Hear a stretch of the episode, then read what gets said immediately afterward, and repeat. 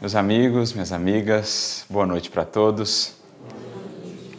Que Deus nos abençoe em Sua paz, que a presença e a imagem de Jesus envolvam os nossos corações nesse dia especial, em que a lembrança do Mestre e do seu Evangelho se faz ainda mais viva em nós, que o nosso coração se sintonize com toda essa história, com toda essa trajetória da Boa Nova até aqui até o momento em que ela, enfim, tem encontrado guarida em nossos corações, para que assim, abertos, mais entregues a Ele, Ele possa nos utilizar para expandir no mundo o seu reino de amor.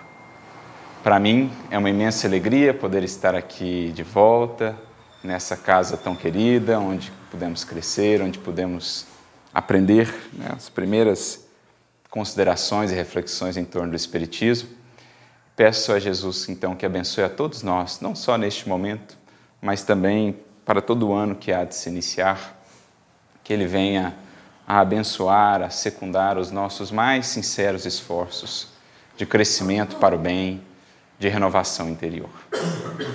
E não poderia deixar de ser, é sobre Ele que nós vamos conversar, sobre Ele vamos nos entreter aqui no sentido positivo, no sentido edificante buscando lembrar aqueles tempos inolvidáveis.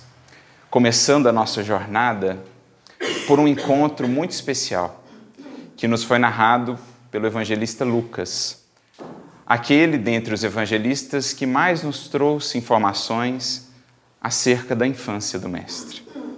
Mateus também nos fala algumas coisas, mas Lucas tem uma característica especial que, inclusive, levou né, a, a muitos estudiosos a denominá-lo de o Evangelho da Natividade, porque, como a gente aprende graças a Emmanuel, pelo livro Paulo Estevão, as informações que nos traz, o Evangelho de Lucas, na verdade, foi iniciado pelo apóstolo Paulo, que tinha um grande anseio de deixar também o seu contributo para a posteridade acerca daquela vida que tanto havia transformado a sua, mas o evangelho que ele não pôde concluir, porque trazia ele uma série de ocupações, muitos desafios, esteve preso tantas vezes, e em percebendo que não conseguiria levar adiante até a conclusão empreitada, a transfere a um pupilo muito dileto, a um amigo muito querido, que era Lucas, o médico, né?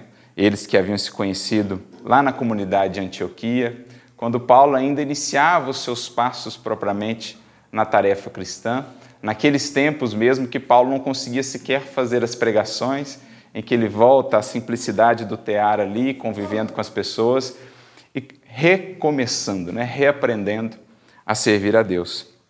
Então Paulo delega essa função a Lucas e ele sempre teve essa visão, esse anseio de trazer também o contributo daquela que havia presenciado todos esses acontecimentos em loco daquela que tinha informações que nenhum outro coração tinha, que viu aspectos, detalhes dos bastidores que ninguém mais na terra havia presenciado.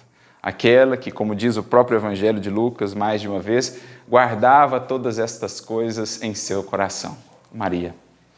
Então ele diz para Lucas que, quando pudesse, a visitasse e dela recolhesse esses relatos.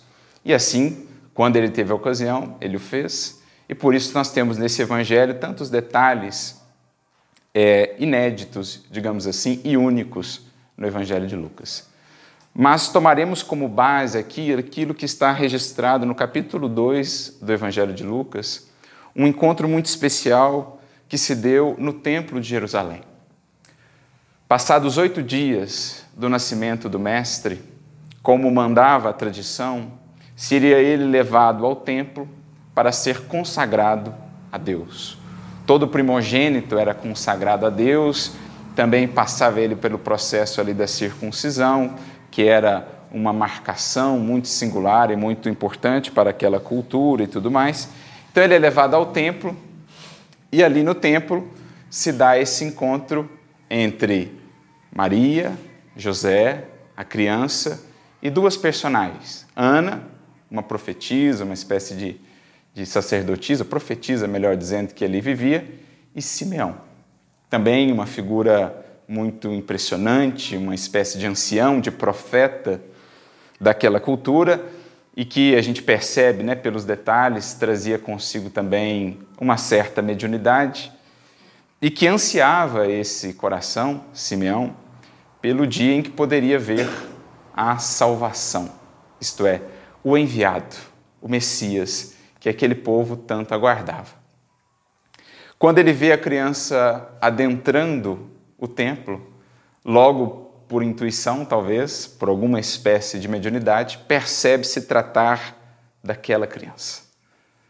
O toma em suas mãos, pede a Maria permissão, e então relata-nos, irmão X, Humberto de Campos, aquilo que os evangelhos propriamente não nos trazem, mas que a bênção do Espiritismo nos pôde acrescentar. Relata-nos ele um diálogo que se deu entre Simeão e o menino. Esse, inclusive, é o título do capítulo de número 25 do livro Pontos e Contos, Simeão e o Menino. Em que Simeão, emocionado por aquele encontro pelo qual tanto havia guardado, toma o menino em suas mãos e a ele dirige as suas indagações, as suas dúvidas, as suas angústias. Porque pensava ele, como levaria adiante aquele menino, aquela singela criança, a tamanha missão que lhe havia sido confiada. No mundo dominado até então, naquele momento, né, pelo Império Romano, no mundo de poderes, de armas, de exércitos, no mundo de ilusões, de influências e tudo mais, como aquela singela criança haveria de levar a cabo aquela empreitada de tamanha magnitude, renovar a terra, estender por toda a terra o reinado de Deus. Então ele começa suas indagações àquele bebê de oito dias, lhe perguntando: Divina criança, por que escolheste as palhas humildes para iniciar a sua missão? Tu que has de renovar o mundo como o fará sem se associar à púrpura imperial, às famílias prestigiosas, aos nomes importantes, aos poderes do mundo? Por que começar pela palha? E prossegue, ainda indagando: como fará para dar continuidade a esse projeto? buscará os poderosos da terra, escreverá novos livros de sabedoria divina, improvisará discursos sublimes que, de certo modo, apagarão os maiores oradores de Roma ou de Atenas, erguerá um novo templo de pedra ornamentado com as mais belas pedrarias. Que farás tu? divina criança para representar junto de nós os interesses do Supremo Senhor. Eram as indagações que ele trazia em si, porque não via possibilidades de algo ir adiante sem recorrer àqueles recursos do mundo. O que foi, inclusive, a própria pedra de tropeço também de um dos discípulos de Jesus, Judas. Quem percebendo que era o mestre brando por demais, que ele não se interessava tanto assim pelos poderosos que poderiam secundar-lhe os esforços e dar magnitude à causa, agregar mais números, mais poder, mais recursos, Jesus não se importava com aquilo. E Judas então pensava: ele não conseguirá. Alguém precisará fazer por ele o que ele, em sua mansuetude, em sua brandura, em seu pacifismo, não conseguirá fazer pela sua própria natureza.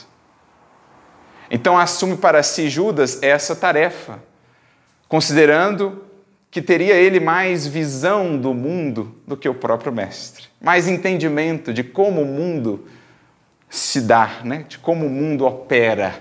Ele então pensa consigo: eu utilizo esses meios do mundo aos quais Jesus não recorrerá, conquisto o poder e então passo para ele o cetro. E aí ele faz o que bem lhe aprouver. Aí foi a grande pedra de tropeço de Judas.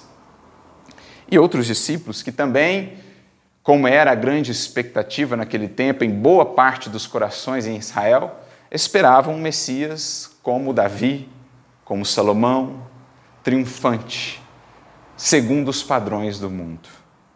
Mas Jesus iniciava pela simples estrebaria, pela palha humilde. Jesus haveria de escolher a Galileia, o mais obscuro dos burgos e dos recantos pertencentes ao Império Romano, para ser o grande palco da sua epopeia. Escolheria como primeiros colaboradores fundamentais, os pilares essenciais da edificação cristã, homens, em boa parte analfabetos, incultos, porém simples e de boa vontade. Jesus já iniciava o seu apostolado em todo momento ao longo do Evangelho, vinha desconstruir o nosso modus operandi, o nosso modo de pensar e de conceber as coisas, de entender o sucesso, o triunfo, de entender a grandeza, de compreender o que é de fato poder. Para Jesus, poder é amor, é amizade. Para Jesus, grandeza é humildade, é simplicidade. Para Jesus, o grande trono não era o trono de Augusto César, com todas as pedrarias e com todo o ouro do mundo, o trono escolhido pelo Mestre. Foi o trono da cruz, bem como da manjedoura. Então, Jesus, a todo tempo, em todo o Evangelho, está questionando, está ressignificando para nós muitos conceitos já consolidados.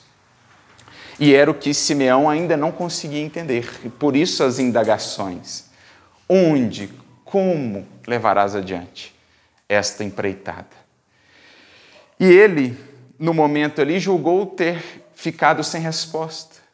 No entanto, ante aquelas perguntas todas que eram feitas, após elas, diz irmão X, que aquela pequenina criança ergueu a sua mãozinha pequenina e então bateu muitas vezes no peito, já cansado de Simeão. Simeão, muito alegre, emocionado por aquele encontro, tem a sua famosa frase dizendo: Despede em paz agora o teu servo, Senhor, porque os meus olhos já viram a tua salvação. Acrescentando: luz para iluminar as nações e glória de teu povo, Israel. E ele devolve a criança Maria, passado algum tempo desencarna, e só no mundo espiritual vem a descobrir e a perceber que não havia ficado sem resposta. Que na verdade aquele singelo gesto da pequena criança, batendo-lhe tantas vezes no, no peito com a sua mãozinha, era, na verdade, a resposta que ele esperava. Vinha Jesus representar os interesses do Supremo Senhor, sobretudo no coração das criaturas. Não nos templos de pedra, não entre os poderes e os brilhos do mundo, mas no coração das criaturas. Corações estes dos quais ele faria ou converteria em santuários, na medida que a ele se abrissem.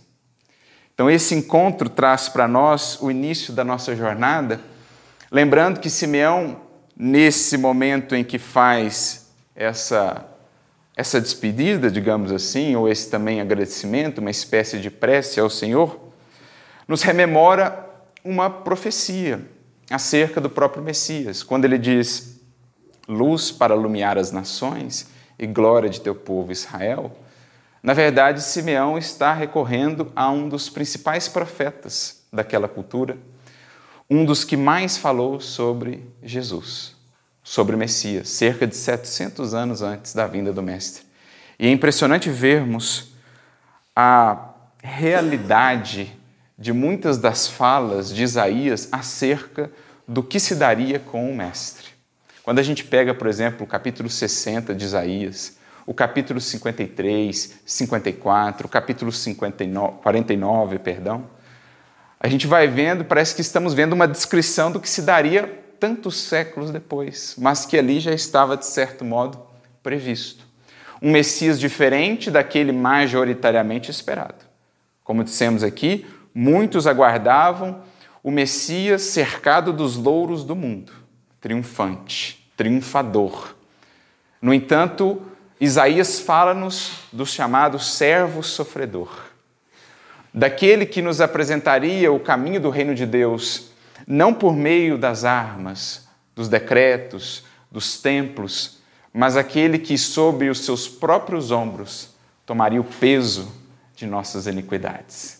E que, curvado, em gesto, em posição de profunda renúncia, humildade e sacrifício, nos ensinaria o que é realmente o caminho da liberdade, da vitória e da grandeza. Falava-nos Isaías de um Messias que não era assim muito bem visto, porque as criaturas esperavam um reino de Deus, mas que não lhes exigisse tanto, que não pedisse tanto em termos de mudança, em termos de sacrifício ou de renúncia. Mas era esse o Isaías, ou era esse o Messias que o profeta apresentava. E no capítulo de número 49, no versículo de número 6, ele traz já, dentre as tantas profecias que encontramos em seu livro sobre o Messias, esta de que ele seria luz para iluminar as nações. Vale lembrar aqui que as nações era a maneira pela qual se referia o povo de Israel aos demais povos. O outro termo muito utilizado era os gentios. Mas aqui nós tomamos num sentido mais amplo, mais simbólico, as nações como o mundo inteiro. E falava Isaías de que a missão do Messias seria para todos os povos, trazendo, portanto, já essa característica de universalidade do Evangelho, que permeará todas as culturas, que alcançará a todos os povos, muitas vezes com outros nomes, a partir de outros espíritos que também, a serviço de Jesus, vieram deixar os seus contributos. Mas os princípios do Evangelho, da Boa Nova, estarão presentes em todas as nações, porque é Ele, na verdade, o regente de toda a evolução neste planeta. Então, luz para alumiar todas as nações claro, num processo gradativo. E aqui, nessa simples frase, nós já temos todo um universo de reflexão que foi o que nós tomamos como tema principal para a nossa conversa dessa noite. Para entendermos o que de fato está dito aí e como essa descrição da natureza da missão de Jesus nos diz respeito e nos alcança. O que ela tem a falar para cada um de nós. E como toda lição do Evangelho, nós temos sempre várias camadas de entendimento, de compreensão. Temos aquela mais superficial, mais imediata, que é a própria descrição de um fato histórico, de um acontecimento. Mas o que nos interessa mais propriamente é o sentido mais profundo, o sentido espiritual de cada passagem, de cada frase do Evangelho, aquilo que nos alcança, aquilo que é de fato atemporal e que fala ao espírito que somos que não vive mais naquele tempo, naquela cultura. A mensagem de fato universal de Jesus, luz para iluminar as nações, não só daquele tempo, mas de todos os tempos, em todas as culturas, todos os povos. É esse o sentido que nós buscamos. E a primeira interpretação, naturalmente, aqui, é compreender o alcance que a mensagem de Jesus vem tendo séculos afora. Às vezes de maneira muito sutil imperceptível. Mas como a incorporação dessas ideias ao plano de pensamento do mundo vem promovendo mudanças viscerais que muitas vezes não nos damos conta. Muitas das conquistas hoje da humanidade terrestre, no âmbito da justiça, da educação, da filosofia, da religião, da ciência, na verdade trazem em si no seu bojo lá atrás princípios do cristianismo, que foram abrindo campo, terreno, por meio de vários outros mensageiros, missionários, missionárias, que em todos os tempos atuaram em todos os campos da humanidade, que foram consolidando essas conquistas. As ideias de liberdade, igualdade, fraternidade encontrarão seu nascedouro no Evangelho, na Boa Nova. Ideias essas que muitas vezes sem o rótulo propriamente de cristãs, permearam a justiça do mundo, os códigos de leis de todas as nações, as relações entre as criaturas, entre as sociedades, a compreensão de bem, de mal, de moral, de todos os povos praticamente, encontrarão aí uma grande influência. Inclusive, foi traduzida recentemente para o português um livro que fez muito sucesso, foi lançado há alguns anos. Ele se chama Dominion. O escritor é Tom Holland. E foi um dos livros best-sellers, assim, um livro muito rico mesmo, muito elogiado, porque ele faz um estudo da história mostrando o quão grande é o impacto do cristianismo na história, sobretudo do mundo ocidental. Mesmo naquelas correntes que parecem ser contrárias ou resistentes ao cristianismo, o quanto há ali de influência cristã. O quanto de princípios fundamentais do cristianismo, que às vezes não são enxergados como tais, foram norteadores, né? foram digamos assim, definidores para a construção de um modo de pensar e de ser sociedade na história da humanidade ao longo desses dois mil anos. Então ele foi traduzido agora, a tradução para o português é Domínio, e é um livro muito interessante mesmo, porque ele mostra o como daquele primeiro manancial vários rios se formaram. O como que daquela raiz vários galhos se espraiaram. E é o que Jesus havia dito. Eu sempre me recordo daquela fala do Mestre: Eu sou a videira verdadeira.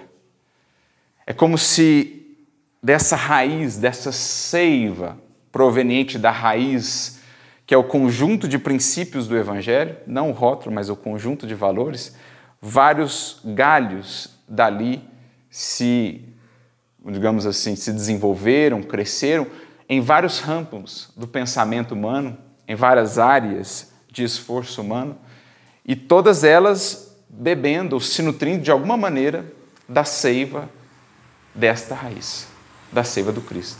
Então, esse é um livro muito interessante, uma abordagem mais histórica mesmo, para que a gente entenda melhor o que é esse luz para iluminar as nações. O quanto essa luz do Evangelho, ainda que sem rótulos, ainda que sutilmente, ainda que nos bastidores, vem promovendo tantas e tantas transformações na história da humanidade. Mas isso já nos traz também uma primeira reflexão acerca de como Jesus atua. E aqui nós recorremos ao benfeitor Emmanuel, quando ele vai comentar esse versículo, no livro Antologia Mediúnica do Natal, ele tem uma mensagem chamada Página do Natal, em que ele comenta exatamente esse capítulo, ou esse versículo, no capítulo 2, versículo 32 de Lucas, em que ele comenta essa fala de Jesus, ou de Simeão acerca de Jesus, luz para iluminar as nações. E Emmanuel ele começa fazendo uma distinção, dizendo-nos que existe diferentes tipos de luzes. Porque parece até redundante, se a gente analisar a frase, digamos assim, mais detidamente, luz para iluminar parece um pleonasmo, parece uma redundância. Luz, obviamente, ela ilumina. Luz, realmente, ela esclarece, ela acende. Mas por que essa ênfase? Luz para iluminar as nações. E aí é uma diferença capital que Emmanuel não deixa passar. Profundo estudioso que é do Evangelho, pega ele justamente esse aspecto e diz-nos: olha, o mundo tem vários tipos de luzes. Existem as luzes que agregam, que edificam, que representam algo positivo, e existem aquelas outras luzes que não são representativas de algo positivo, de algo que agregue. Por exemplo, existem as luzes causadas pelos incêndios destruidores. Existem as luzes dos bombardeios. A luz dos lança-chamas são expressões de luz. No entanto, não é a luz propriamente aquela que devemos buscar aquela da qual Jesus é emissário ou portador. São luzes ilusórias, são luzes que refletem ainda, na verdade, a nossa ausência de luz interna. Por isso, Jesus, inclusive, alerta no seu Evangelho: cuidado para que a luz que há em ti não sejam trevas. Porque existem luzes, formas de luzes, que na verdade são expressões ainda de trevas. Julgamos serem luzes, mas são expressões de treva. As luzes dos bombardeios, na verdade, destacam ainda a treva que vai em nosso coração. Do egoísmo, do orgulho que nos faz ainda desenvolver armas de destruição em massa. Então são luzes enganadoras, luzes que em verdade são trevas. Existem outras formas de luzes que escondem também imensa treva no íntimo da criatura. Às vezes, quantas vezes, ao longo dos séculos, não temos visto inteligências brilhantes, de luzes culturais e intelectuais esplendorosas, mas que colocam essa inteligência a serviço de suas sombras. Os maiores dramas, as maiores dores da humanidade não têm o seu nascedor muitas vezes em mentes brilhantes. Às vezes a gente vê aquelas notícias, esquemas de corrupção tão complexos, tão elaborados, você fala: meu Deus, uma mente dessa, quando voltada para o bem, será um manancial de, de luz, de criação positiva. No entanto, por ora, é luz que esconde trevas. As armas que a gente concebe é de uma engenharia, é de uma capacidade técnica impressionante, mas a serviço da morte. Então são luzes enganadoras. E é o que Emmanuel está dizendo. É diferente de quando a gente tem uma luz para alumiar, uma luz para iluminar, para libertar, para conscientizar, para esclarecer, para educar. Essa sim é a luz que nos cabe buscar e expressar. Essa é aquela sobre a qual Jesus falou: brilha vossa luz diante dos homens. Não é buscar essas luzes falsas do mundo que muitas vezes simplesmente ornamentam a personalidade. Esses brilhos encantadores, porém ilusórios e efêmeros, que fazem a criatura aplaudida, reconhecida, que lhe conferem status, não é esse tipo de luz que nos compete buscar, almejar. Às vezes, a teremos no mundo. Muitos espíritos terão como prova, como desafio, lidar com essa magnitude aí dos brilhos do mundo e terão que ter muito empenho íntimo para não se deixar dobrar ante os arrastamentos da vaidade, da ilusão. A luz que nos cabe acender, sobretudo, é a luz íntima, a luz da educação do ser integral, a luz que expressa amor. Assim definirá Emmanuel, por exemplo, educação. É luz que circula vitoriosa do sentimento ao raciocínio, sustentando o equilíbrio entre o cérebro e o coração. É essa luz que nos cabe acender. Aquela que sustenta o equilíbrio entre o cérebro e o coração, aquela que, brotando do sentimento, ilumina o raciocínio, para que a nossa razão, então, seja de fato lúcida e seja inspirada pelo bem. Porque a razão sem a luz do sentimento muitas vezes se extravia.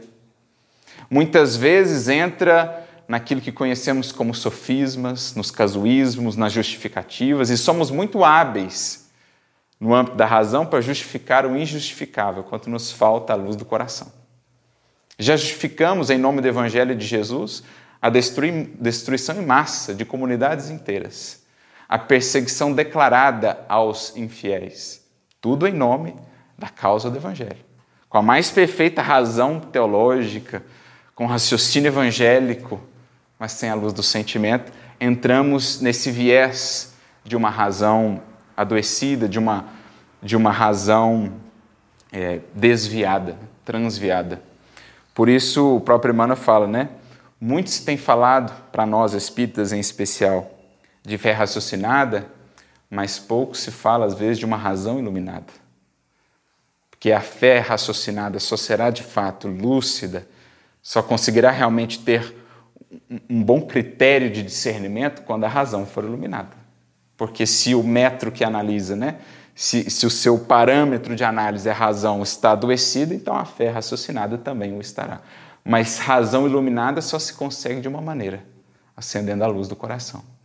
Então, por isso, Emmanuel já começa essa sua reflexão fazendo essa distinção entre as luzes que existem no mundo em suas variadas expressões e luz para alumiar, luz para iluminar. Esse é o grande objetivo do Evangelho. Luz de fato que liberta a criatura, luz que estabeleça, que define a educação, luz que seja a expressão do amor que se expande em cada vez mais serviço e compreensão dos nossos deveres perante o Criador e perante as outras criaturas. E é o que Jesus vinha fazer conosco. Ou, quando teve conosco, é o que ele vinha fazer e expressar. Não recorreu ele às luzes do mundo. Não chegou ele impondo, continua Emmanuel na mensagem, né? Não chegou ele impondo é, denominações, ou não chegou ele impondo ordenações no âmbito religioso. Não concorreu ele com os cientistas da terra, não disputou com os filósofos, não recorreu aos faustos dos poderes do mundo, não foi ter com César, nem com o brilho de Atenas. Jesus não foi buscar essas luzes do mundo, porque ele vinha justamente expressar uma luz diferente, uma maneira diferente de tratar e de apresentar a luz.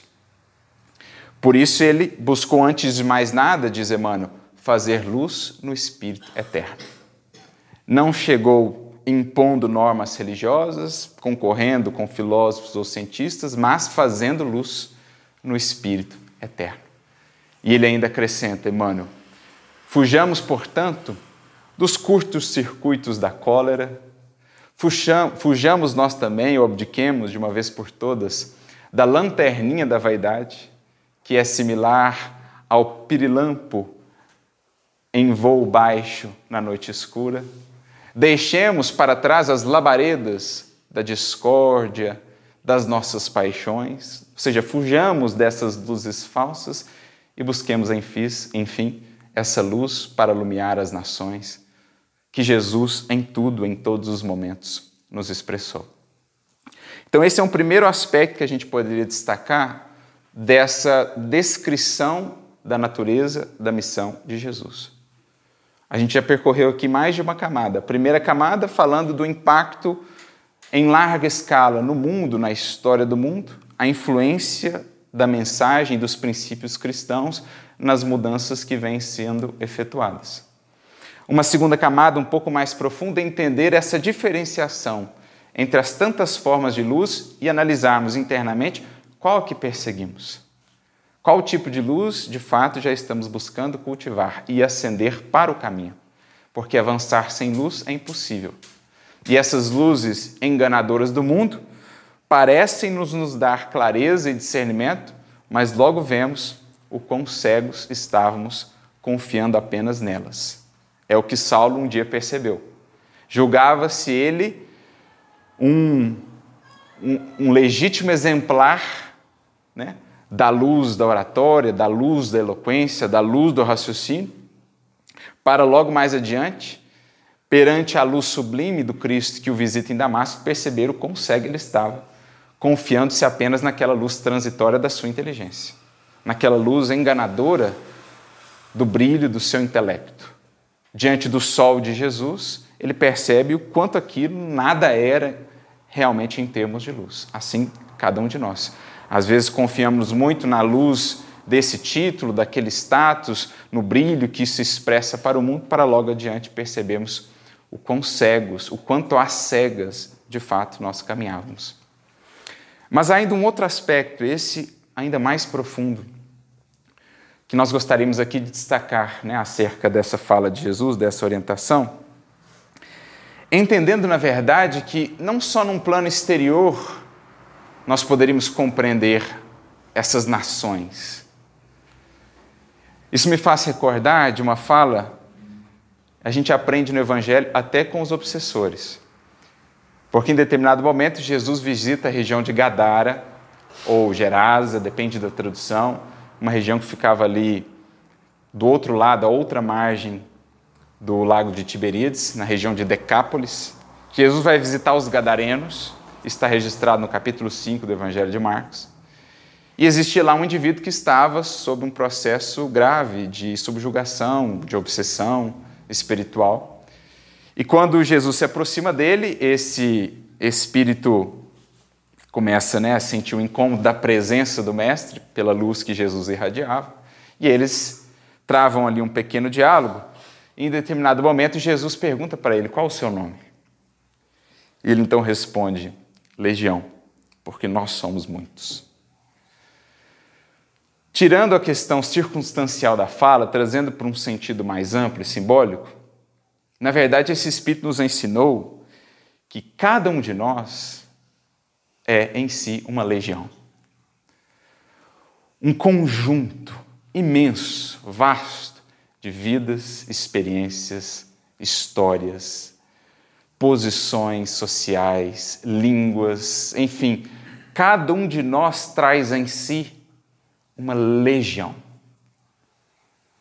Nós já vivemos em muitas nações, conhecemos muitas culturas, falamos muitas línguas, ocupamos as mais diversas posições.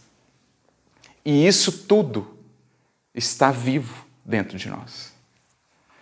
Isso é algo que a gente não pode esquecer, especialmente com a chave que o Espiritismo nos traz. Me recordo do Evangelho segundo o Espiritismo, lá no capítulo 11, no item 8, aquela bonita mensagem do Espírito Lázaro sobre a lei de amor, em que ele diz que a palavra amor é a primeira do alfabeto divino, mas que a segunda seria a reencarnação, que o Espiritismo vinha trazer para nós. Porque, de fato, à luz da reencarnação, o Evangelho, a mensagem de Jesus, ela, ela se expande, ela ganha uma dimensão, um contorno impressionante. Porque a gente passa a olhar para nós não como o Arthur, não como a Flávia, agora tendo nascido no Brasil, com essa formação, com esse contexto de vida, com esse tipo de estudo, etc. Aqui, além do Arthur, existem nações, legiões de personalidades, de histórias e de vivências que não estão mortas, que de alguma, maneira, de alguma maneira estão ainda vivas em mim e que precisam também da luz de Jesus. Porque nós temos vivo em nós, talvez o rei que a gente foi no século XV, 14, 13 ou 5. Nós temos vivo em nós o, o revolucionário que pegou lá em armas no século 17, 19. Nós temos vivo em nós o membro da corte da França, ou lá de, da Pérsia, ou lá de Alexandre o Grande. E com essas personalidades nós temos o orgulho que a gente tinha quando era rei, a vaidade que eu tinha quando era da corte francesa, a indiferença que eu tinha quando eu fui o fulano de tal, que viveu em tal condição, ou a revolta que eu tinha quando eu era lá um operário, ou quando eu era lá um simples camponês, fazia parte do campo ali de um senhor feudal. Tudo isso está vivo em nós, esses sentimentos adoecidos que fomos construindo, os hábitos que fomos estabelecendo nesses vários momentos da nossa trajetória nas várias posições que ocupamos, nas várias nações que já vivemos. E, na verdade, quando o Evangelho visita o nosso mundo íntimo, ele chega com essa luz que convida todas essas nações, toda essa legião para o banquete. Então, o rei que está vivo aqui dentro, orgulhoso, indiferente ao sofrimento do povo, o religioso transviado, fanático que ainda está vivo aqui dentro, o operário ou camponês revoltado, invejoso que viveu lá atrás, que ainda está aqui dentro, aquele coração que se perturbou nos caminhos da sexualidade desequilibrada de outrora, que está aqui dentro. A luz do Evangelho chega e diz, no plano interno da criatura, luz para iluminar as nações. Venham todos esses ao banquete. O que me faz recordar aquela passagem do Evangelho, que às vezes a gente interpreta num sentido muito literal, onde Jesus fala assim: quando deres um banquete, não chame os teus amigos, chama os estropiados, os coxos, os pobres. A gente costuma interpretar muitas vezes só literalmente, claro que a gente entende também como o dever de assistência. Mas, gente, os principais pobres, estropiados, coxos, mancos e tal, estão aqui dentro. E são eles que a gente tem que convidar ao banquete do Evangelho. É aquele, aquela emoção, aquele pensamento, aquele sentimento que eu quero excluir da minha consciência, que eu quero não enxergar dentro de mim, que eu quero esconder lá no último dos cantinhos. Os marginalizados não estão só fora no mundo, os principais marginalizados estão aqui dentro. E é o que Jesus está falando: convida os coxos, os estropiados, para esse banquete, porque é luz para iluminar essas nações, todas essas histórias, todas essas personagens que você já animou. Isso é o Evangelho em nossas vidas.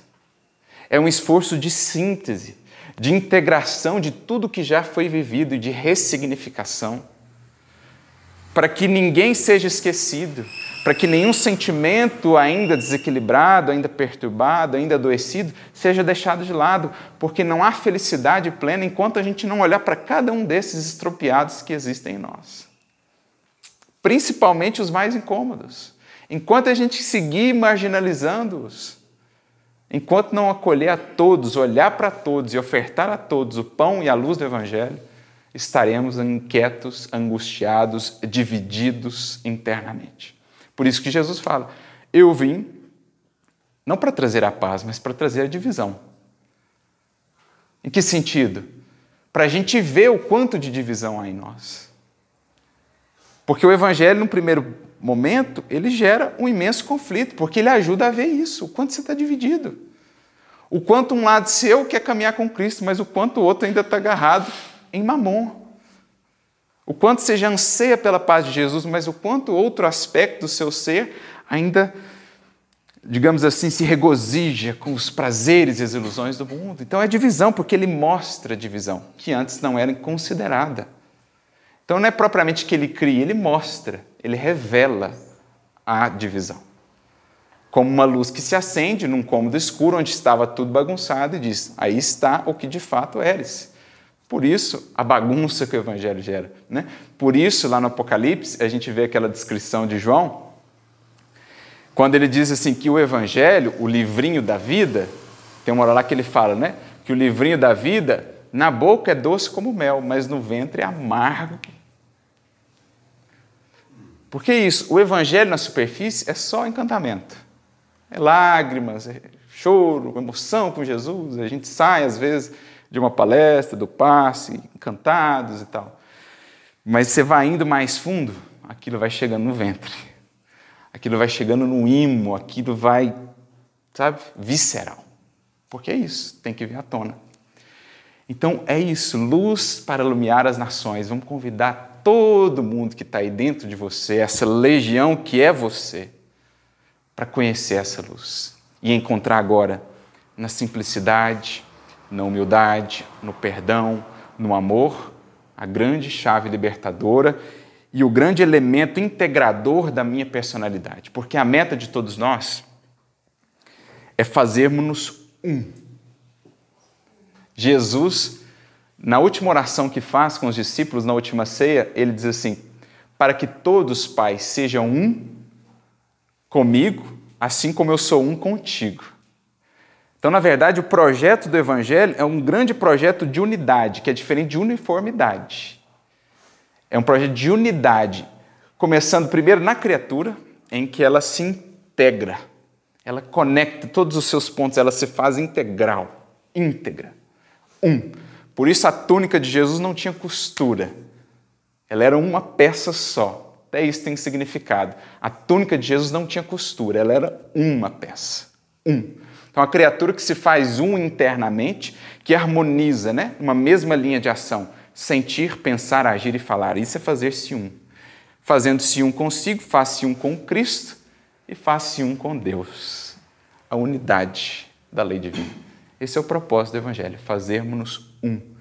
E o que integra tudo isso, o que conecta todas as partes, a grande força integradora do universo é o amor, que agrega tudo e todos na comunhão do Evangelho, né? na comunhão da lei divina. Então, essa é a meta. E é o propósito de Jesus, luz para iluminar as nações. Isso me fez lembrar de uma mensagem que eu acho ela muito interessante. Ela está no livro O Espírito da Verdade, que é um, um livro de comentários a trechos do Evangelho segundo o Espiritismo, psicografia do Chico, por vários espíritos. Emmanuel, André Luiz, Meimei é, e outros espíritos. Dentre eles, um que é pouco conhecido de nós, mas que foi um grande espírita, bastante ativo em São Paulo, chamado Militão Pacheco. Tem até algumas casas espíritas com esse nome lá em São Paulo, foi um grande espírita. E ele traz uma mensagem que se chama O Espiritismo Pergunta, no capítulo 18 desse livro. Eu não vou ler ela inteira, mas tem um trechinho aqui que eu acho que vem bem ao encontro do que nós estamos conversando, porque ele diz assim: ó, Já viveste, quanto nós mesmos, vidas incontáveis, e trazes no bojo do espírito as conquistas alcançadas em longo percurso de experiências na ronda dos milênios. Então, é a legião que a gente falou, né? as nações vivas em nós. Tua mente já dispõe, nas criptas da memória, de recursos enciclopédicos da cultura de todos os grandes centros do planeta.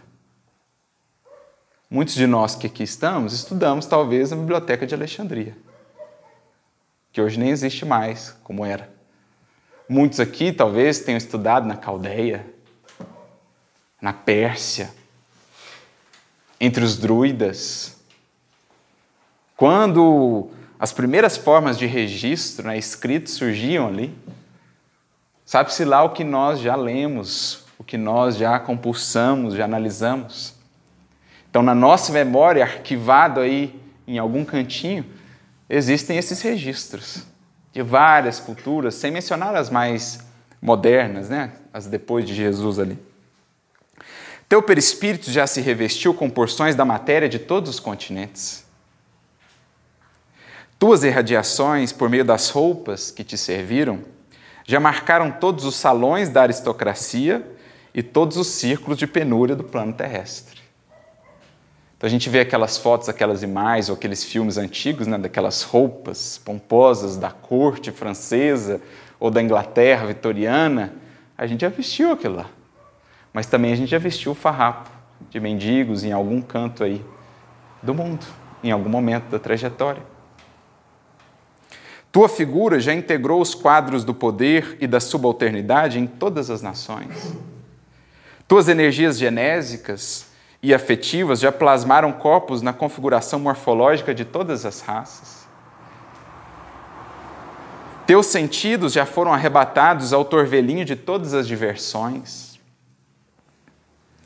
Tua voz já expressou o bem e o mal em todos os idiomas.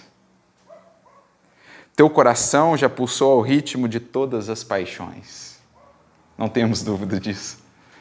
Né? Porque às vezes a gente vê alguns corações com aquela visão ainda muito assim, não, tem que experienciar para aprender.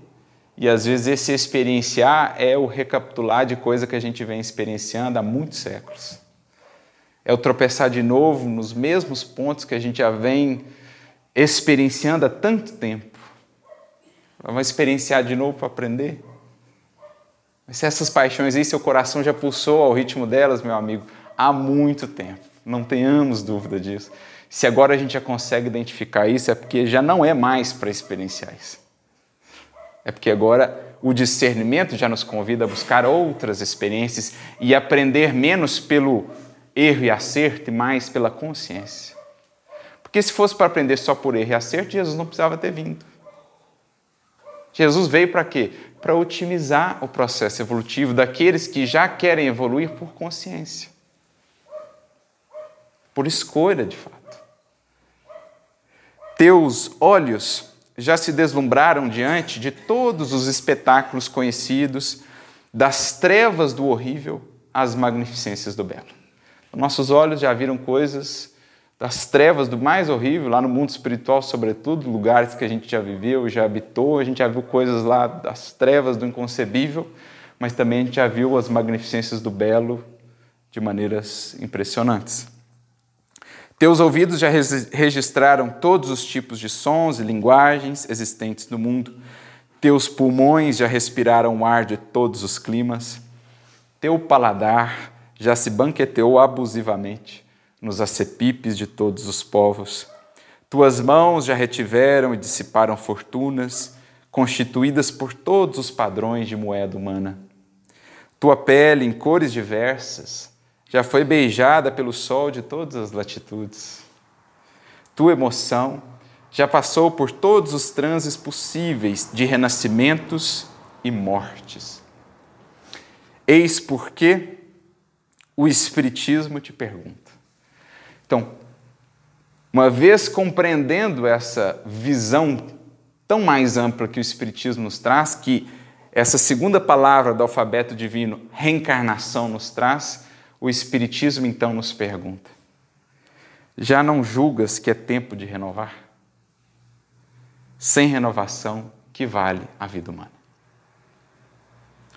E o Natal é, sobretudo, sobre isso. Já não julgas que é tempo de renovar? Já não julgamos que é tempo de verdadeiramente acolher essa luz para iluminar todas essas nações, todas essas histórias, todas essas mágoas, todos esses hábitos, todas essas cristalizações do nosso sentimento? Porque diz o Mestre, também na Boa Nova, que para alcançar verdadeiramente o reino de Deus, não basta nascer da carne. Porque reencarnar por reencarnar, todas as criaturas reencarnam, quer queiram ou não, quer acreditem ou não, todos temos reencarnado e reencarnaremos tantas vezes quanto se fizerem necessárias. Nascer da carne é uma coisa, agora nascer do Espírito é a grande meta de todos nós. E isso é Natal. Nascer do Espírito é Natal.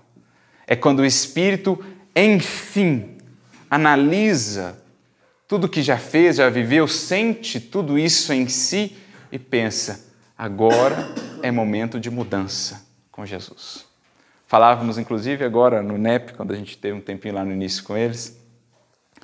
Um amigo nos perguntou sobre o fato de Jesus ter nascido numa época de recenseamento. Né? Na época ali, da, é, José e Maria precisaram se deslocar por causa do censo que era feito. E ele perguntou, né, já que no Evangelho tudo tem uma significação, se isso tinha um sentido também. E aí a gente lembrou aquele texto de Irmão X, também do livro Pontos e Contos, chamado Natal Simbólico, em que ele comenta vários dos acontecimentos em torno da vida, especialmente do nascimento e da infância de Jesus, e trazendo a significação espiritual. E um dos acontecimentos é justamente esse, o fato de Jesus ter nascido num período de recenseamento. E ele diz que o Mestre encontra mais espaço em nós quando nós passamos por um recenseamento. Quando internamente o Espírito começa a fazer um censo que, que eu busco mesmo? O que, que eu estou fazendo? O que, que está me movendo? Qual o sentido da vida para mim? Quando eu começo a questionar valores, metas que antes eu tinha por inamovíveis, inquestionáveis, que antes eu tinha por extremamente consolidados, quando certos ídolos vão se convertendo em ídolos quebrados para nós, né? certos deuses que cultuávamos, certas ilusões a que nos abraçávamos, quando isso vai sendo questionado, quando eu vou vendo que isso não tem sido capaz de me responder aos meus anseios de infinito, de eternidade, de comunhão, de unidade, como nós mencionamos, é então nesse senso interno que o Mestre encontra a primeira brecha, a primeira fresta para marcar presença e fazer luz na noite escura em que nos encontrávamos. Porque é por isso também que ele nasceu à noite para expressar que representa o Cristo, essa luz que se acende na noite da nossa ignorância, na noite das nossas paixões, né, das nossas sombras internas, para enfim nos apresentar um rumo, estabelecer para nós um norte. E lembrando o apóstolo Paulo, na sua carta aos Efésios, ele nos diz: outrora era estreva no Senhor. Perdão, outrora Outrora erais treva, mas agora sois luz no Senhor. Andai, pois, como filhos na luz. Então, são três momentos e é preciso identifiquemos onde estamos. Antes de conhecer a mensagem, era pura treva da ignorância, sem o norte, sem a luz a nos nortear. Nessa condição, imaginamos os que aqui estamos, já não estamos mais de pura treva já somos pelo menos luz no Senhor, ou seja, já recebemos algo da luz do Senhor. O passo que nos falta, o compromisso que nos cabe firmar é agora o seguinte: de não mais apenas contarmos com essa luz, mas enfim, andarmos como filhos dessa luz, passando a acolhê-la para então expressá-la em nosso modo de ser, em nosso modo de agir. Que o Natal possa representar para nós esse momento de reflexão, de indagação, sobretudo. Já não é tempo de renovar. Já não experienciamos tanto esta ou aquela queda, esta ou aquela emoção menos digna, este ou aquele ressentimento, isso é muito antigo em nós. Que nos abramos de fato ao novo, ao nascer do Espírito e ao futuro que está a nos esperar. Esperar a todos que ao Cristo puderem acolher e realmente expressar em suas vidas. Que Ele seja para cada um de nós, de fato, uma luz a iluminar as nações, as legiões que trazemos conosco, para que cada vez mais unos, íntegros internamente, a Ele possamos nos integrar e também a Deus, nosso Pai, para fazer brilhar para o mundo a verdadeira luz. Aquela que ainda muitas vezes não é reconhecida, não é identificada pelos olhos do mundo, mas é a que há de perdurar nos novos tempos que estamos a aguardar. Que Ele abençoe a todos, um Feliz Natal com Jesus e um abençoado ano sob a luz do Evangelho, sob a inspiração do Mestre para cada um. Muita paz.